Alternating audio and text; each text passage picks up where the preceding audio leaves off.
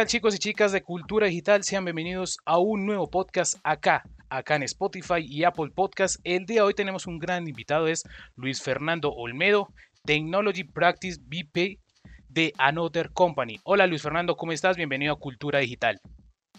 Muchas gracias, amigas, por el tiempo, gracias por el espacio y un saludo a todas las personas que te escuchan. Bueno, Luis, hablemos un poco sobre ti. ¿Quién es Luis Fernando y eh, qué se desempeña en el campo de Another Company? Bueno, mira, te cuento. Eh, yo empecé mi carrera en comunicación hace ya 20 años. Hace 20 años fui eh, entré como becario de comunicación en, en, Hewlett Packard México. Ahí me hacía cargo de básicamente de ayudar a las personas que hicieran las entrevistas bien con los medios de comunicación y ahí me fui interesando poco a poco en temas tecnológicos, en temas de, la compañía. ¿no? Después tuve la oportunidad de trabajar en, para Intel. Eh, en Intel eh, desarrollaba las, eh, las campañas de comunicación y también apoyaba a la realización de las capacitaciones para canal de distribución. Después empezó mi vida en agencia, mi, vida en agencia pasé a una de las más grandes que se llama Edelman.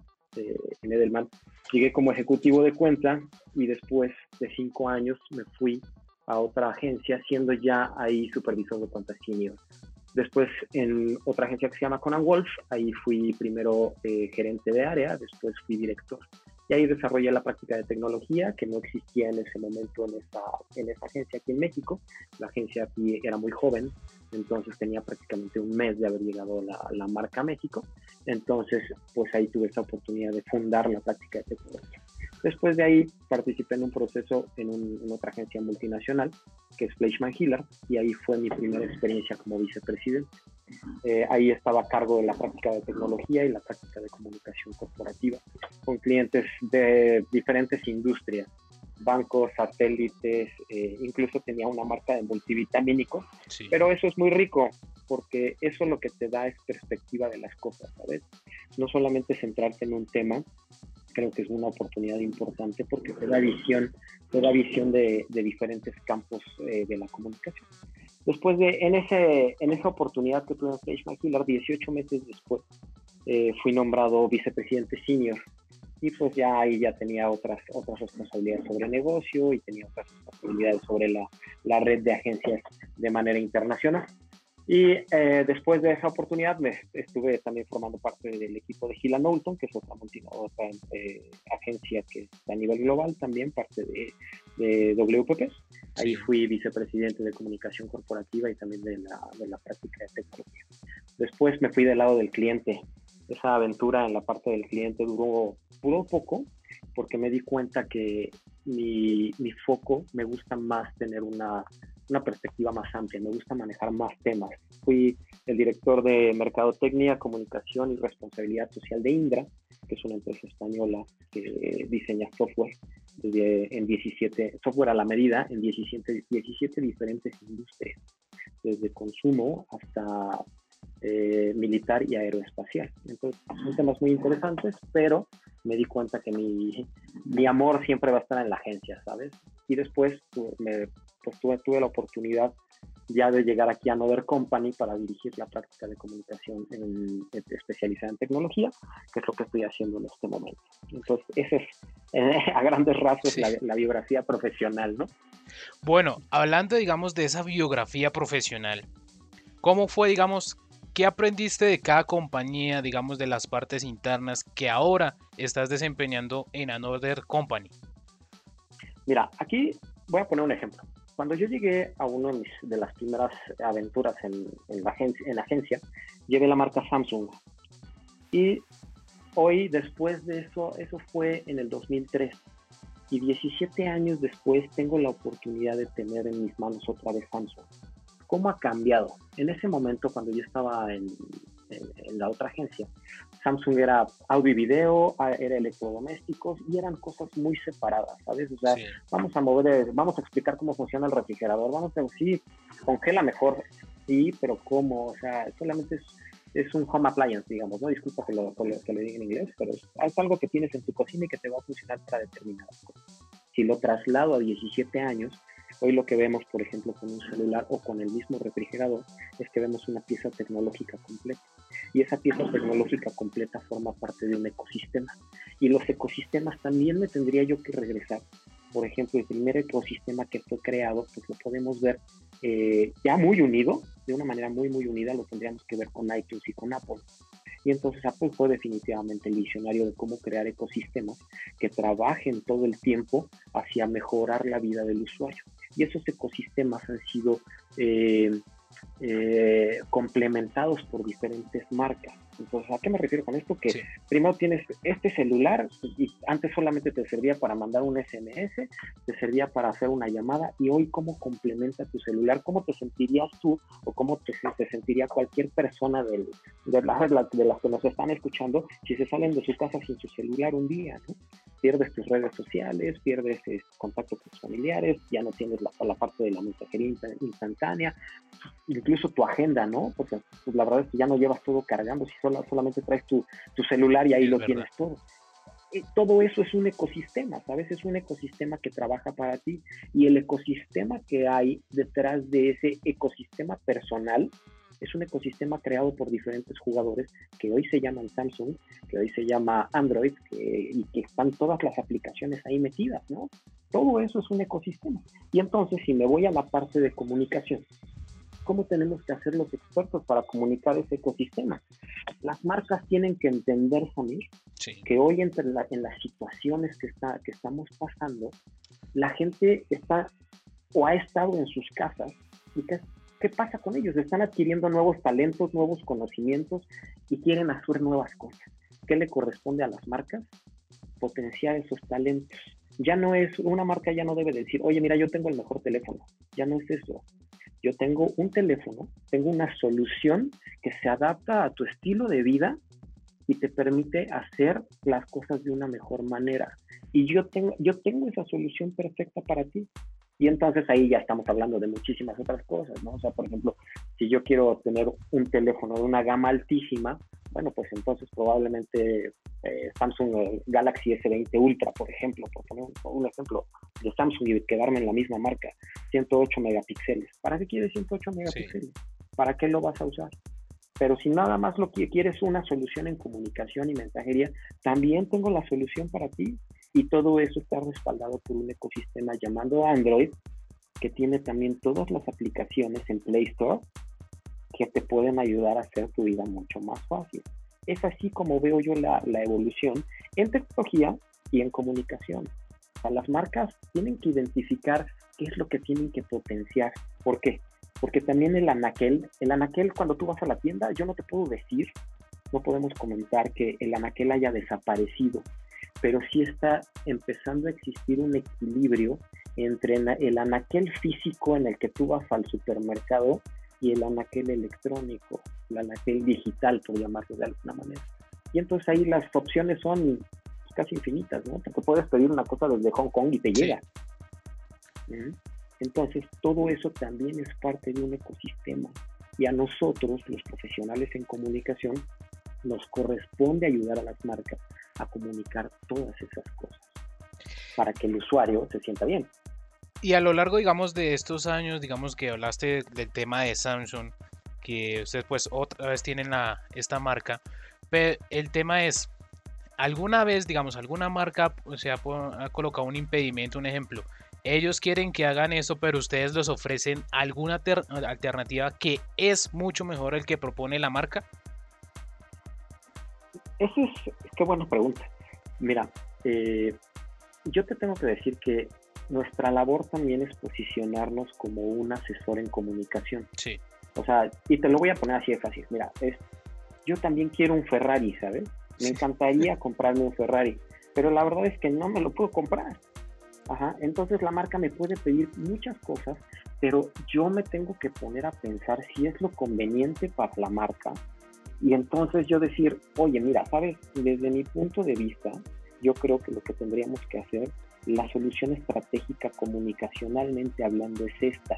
El mensaje que debes de entregar es esto y la forma en que lo debes entregar es un diseño pues completo, ¿no? O sea, es una solución completa. Entonces, cuando hablamos de comunicación, por ejemplo, o sea, en Another Company sientas sientas a todos los expertos, ¿no? Sientas al, al, experto en comunicación, sientas al experto en digital, sientas al experto en influencers, sientas al experto en content marketing y en inbound.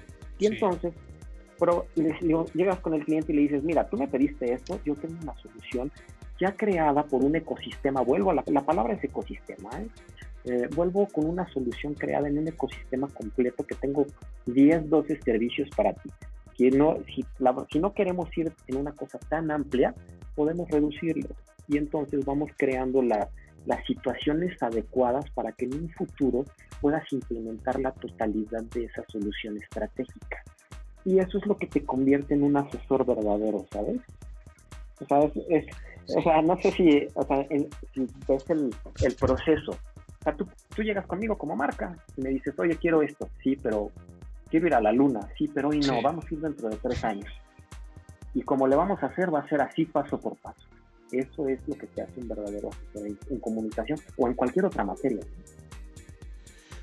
Bueno, ese punto sí, digamos, estamos como muy, muy, digamos que a favor, o sea, estoy de acuerdo contigo, pero el tema también, otra parte es el tema de la marca, es tratar también los medios de comunicación, en la cual pues todo el mundo dice interna, externamente dice, ay, pero este tiene la exclusiva, este no, digamos, para que entendamos un poco el ecosistema también, digamos, de la marca, los medios de comunicación, ¿ustedes cómo manejan eso? Un ejemplo, esta marca puede servirle, digamos, un ejemplo a a X medio o a Y medio, pero no le sirve a este por tal motivo. Mejor dicho, ¿cómo es ustedes se desempeñan en esta materia? Porque pues muchos medios de comunicación dicen, no, pero es que tienen un favorito, no sé qué, a otros nos miran, pero hay que dejar claro este tema.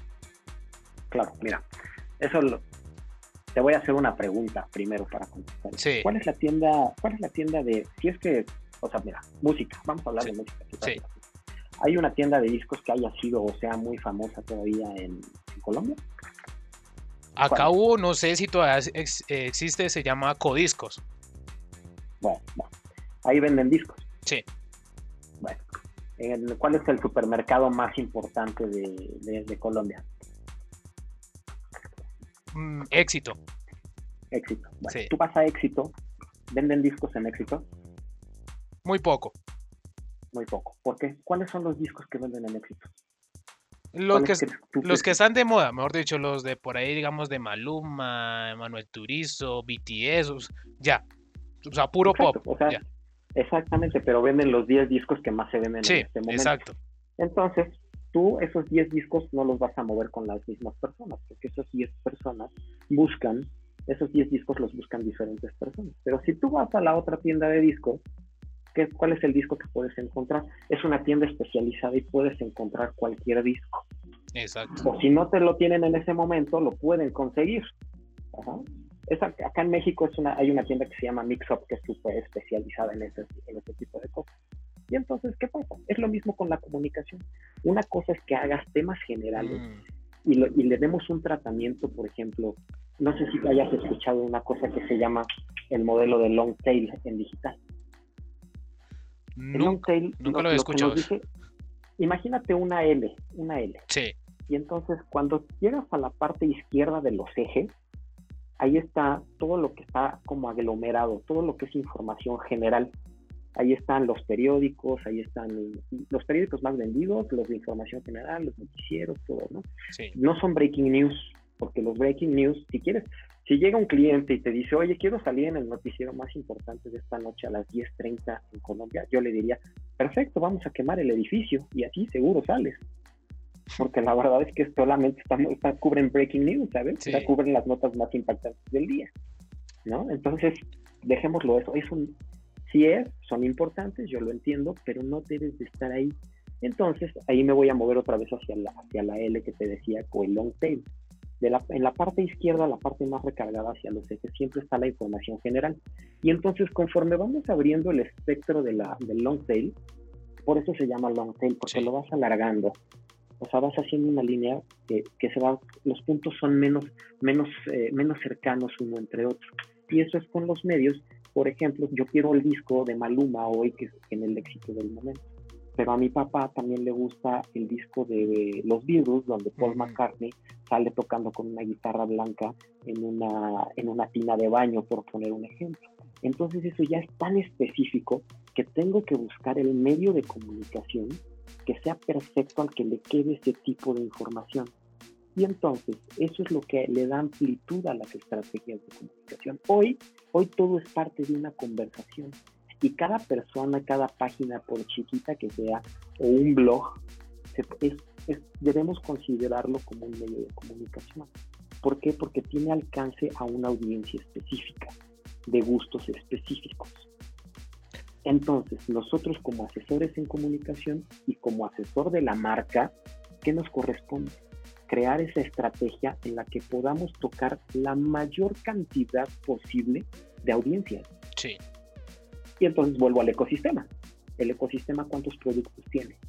Tiene 500 si tú quieres. Y me regreso a una marca tan importante como Samsung. ¿Cuántos productos tiene Samsung? Miles, ¿no? Sí, entonces, miles.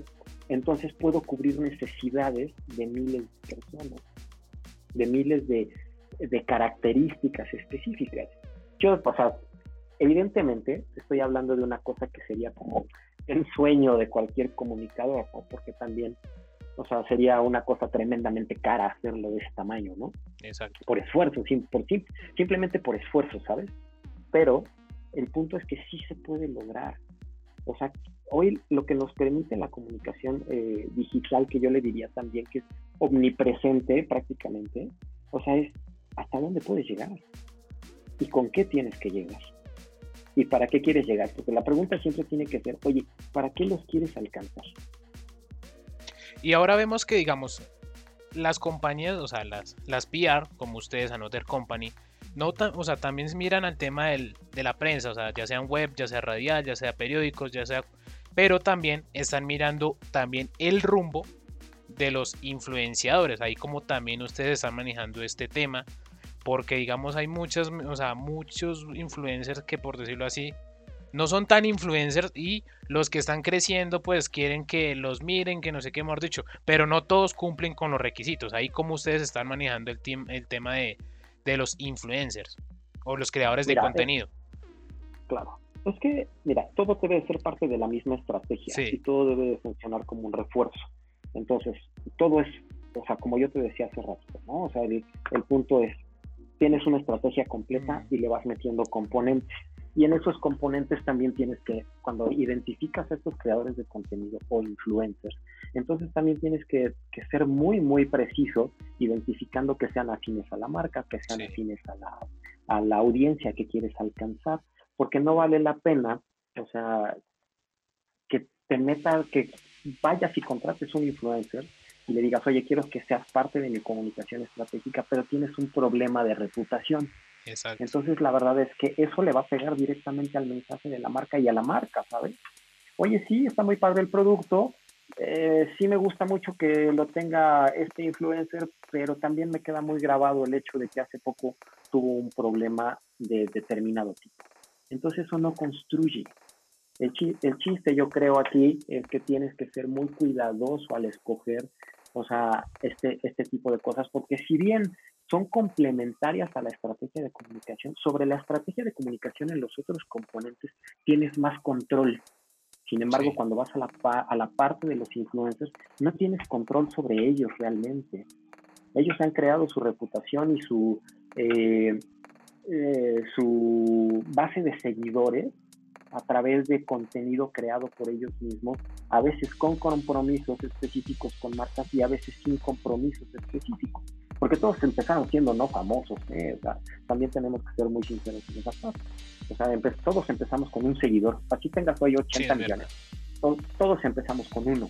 Y entonces, ¿cómo fuiste construyendo eso? y también es nuestra responsabilidad como asesores en comunicación decir, mira, esta persona empezó así, se ha ido desarrollando así y hoy los temas que podemos asociar con esta persona influencer son estos. ¿Te conviene o no te conviene? Porque también es, o sea, yo para qué quiero contratar, por ejemplo, voy a poner un ejemplo muy, pues, lo voy a poner por edad, ¿eh? O sea, ¿por qué, quisieras contratar al Pacino hoy? Sí. El tipo es famosísimo, ¿no?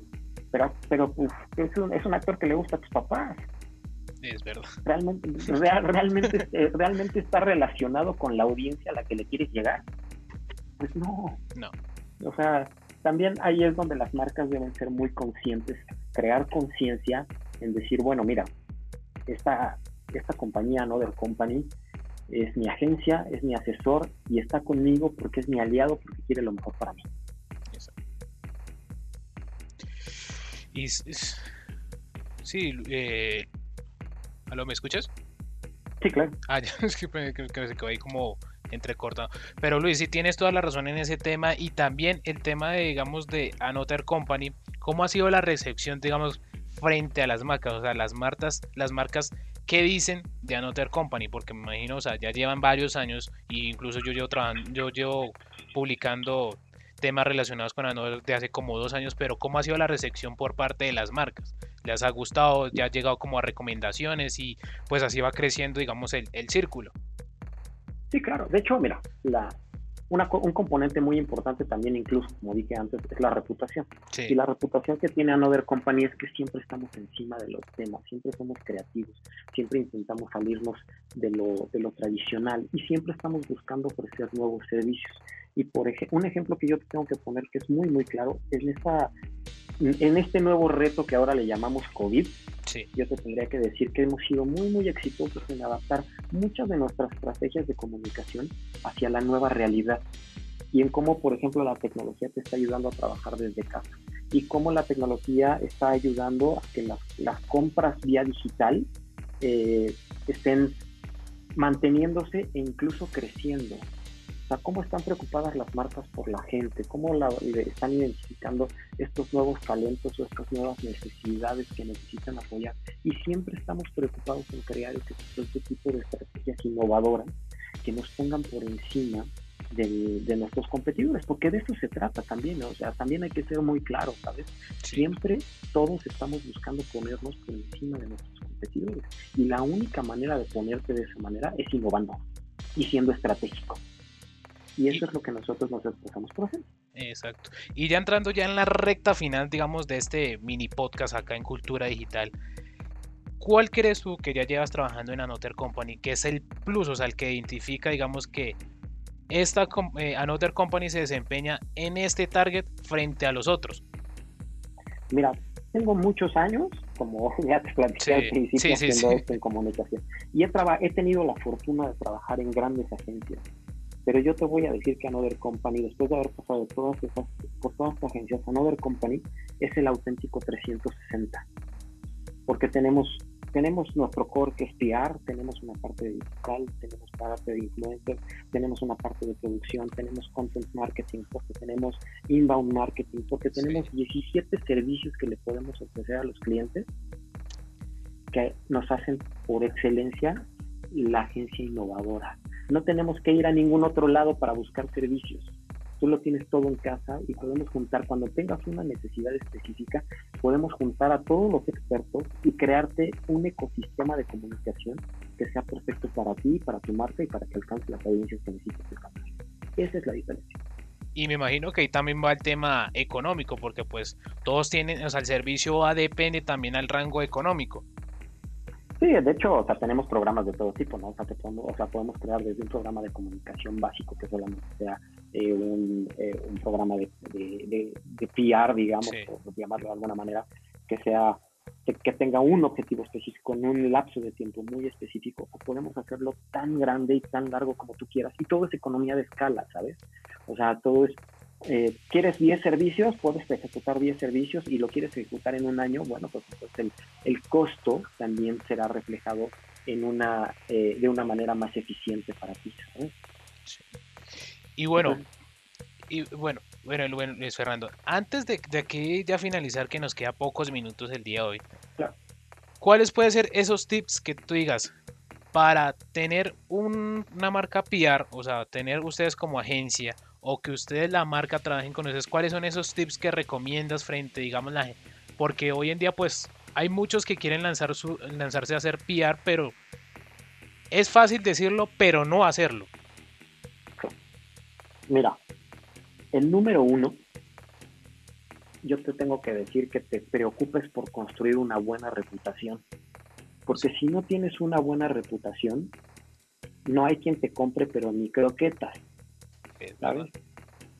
O sea, de verdad, o sea, porque hasta las croquetas de nuestros perros las compramos con cuidado según la reputación de la marca. Y estoy hablando por, o sea, no es porque sea un producto que yo tenga que hacer menos, sino porque es algo tan básico que es un ejemplo perfecto, ¿sabes? O sea, ¿por qué le compras las croquetas a tu perro? Ah, porque tiene buena reputación la marca.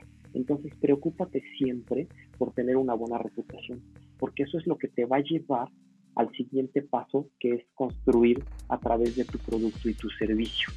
Tu producto o servicio, lo que sea que tú tengas como compañía tienes una buena reputación, entonces por lo tanto la gente estará dispuesta a darle una oportunidad a tu producto o servicio y para que le den esa oportunidad tienen que conocer más de eso. ¿Cómo, y entonces, ¿cómo, ¿cómo, hago para que conozcan más de mi, de mi producto o servicio? Como vocero, que es otra cosa que nosotros le llamamos top leadership, posicionate bien y habla muy bien y explica muy bien de tu producto, muy bien tu producto. ¿Para qué sirve? y cuáles son las necesidades que, que cubre. En ese orden es como tienes que estar preocupado. Construye reputación, posiciona tu producto o servicio y posiciona muy bien tu conocimiento, tanto de tu producto como de tu mercado. Eso es lo que debes. Bueno, yo creo que ahí quedó prácticamente el tip más importante porque no podemos decir otros no. Ese es el más importante para si usted está interesado en eh, ser parte de una PR o tener PR. Mejor dicho, lo que usted quiera hacer con, una, con agencia, ahí tiene por parte de Another Company, de parte de Luis Fernando Olmedo. Y bueno, Luis Fernando, antes de finalizar este podcast, recuérdanos tus redes sociales por si la gente tiene alguna inquietud, quieren contactarse contigo, quieren contactarse con Another Company, mejor dicho, eh, da tú el espacio, mejor dicho. Claro, mira, el, mi espacio personal, en LinkedIn me pueden encontrar como Luis Fernando Olmedo, en Another Company también aparece como Another Company eh, en, en, LinkedIn, y nos pueden buscar también en, en, Twitter, en Instagram, ahí estamos también como Another Company. Es algo muy, es probablemente pueda sonar muy eh, rebuscado, pero es que es tan simple que solamente es Another Company. Y ahí estamos siempre para, para ayudarlos. Bueno, Luis Fernando, muchísimas, muchísimas gracias por darnos aquí la oportunidad en Cultura Digital. Espero que pues te haya gustado este podcast aquí brevemente. Y antes de finalizar, quiero decirle a todos nuestros oyentes que se pasen por Spotify, por Apple Podcast, a revivir todas estas conversaciones que hemos tenido con expertos y también con temas de videojuegos, de tecnología, del mundo del cine. Invitadísimos a que hagan parte de Cultura Digital a través de Apple y Spotify. Así que sin más, nos vemos hasta la próxima con un nuevo podcast aquí en Cultura Digital.